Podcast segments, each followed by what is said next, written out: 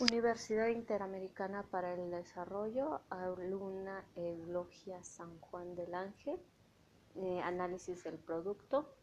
Eh, estamos revisando el tema de la sesión 5 que es mezcla de productos. Lo que estamos por trabajar sería revisar lo que sería la mezcla del producto y la importancia de la misma. ¿Qué ocurre con la mezcla de productos? Es una decisión, así como con sus diversas estrategias de marketing, que van a permitirnos incrementar el reconocimiento de la marca, así como en las ventas de la misma.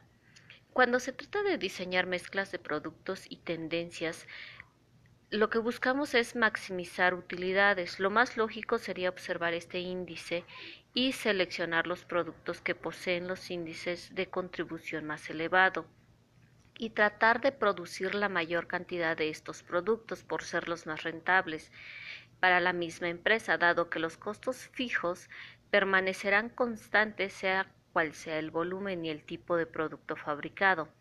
Ahora bien, la empresa no puede fabricar cantidades infinitas del mismo producto o del producto más vendido para obtener las utilidades o altas utilidades porque lógicamente existen restricciones asociadas a la capacidad de la producción de la empresa y a los altos niveles de demanda.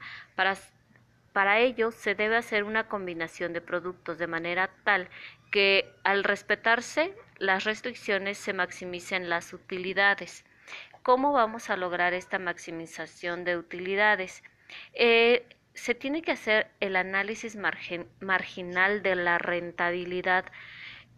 No indica exactamente qué cantidad de cada producto se debe producir y vender cuya, cuya combinación sea capaz de maximizar utilidades. Tampoco lo indica el modelo de costo el volumen, la utilidad. Por ello, en estos casos es recomendable hacer uso de modelos matemáticos donde se trasladen un conjunto de variables del mundo real a un conjunto de relaciones matemáticas expresadas a partir de funciones lineales para seleccionar un curso de acción. A este modelo matemático se le denominan programas lineales.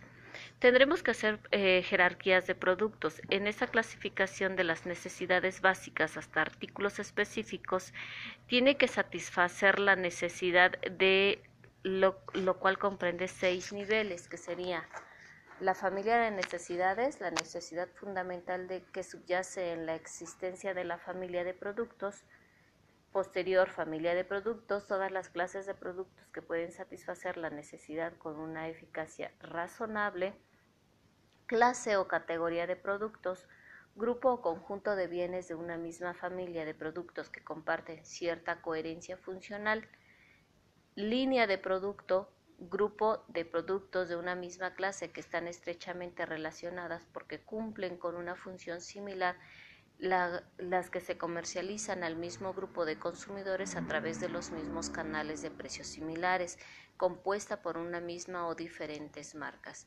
Tipo de producto, grupo de productos de una misma línea que comparten una o varias formas de productos. Artículos o variantes de producto, utilidad, unidad que se distingue dentro de una marca o línea de productos por su tamaño, precio y apariencia.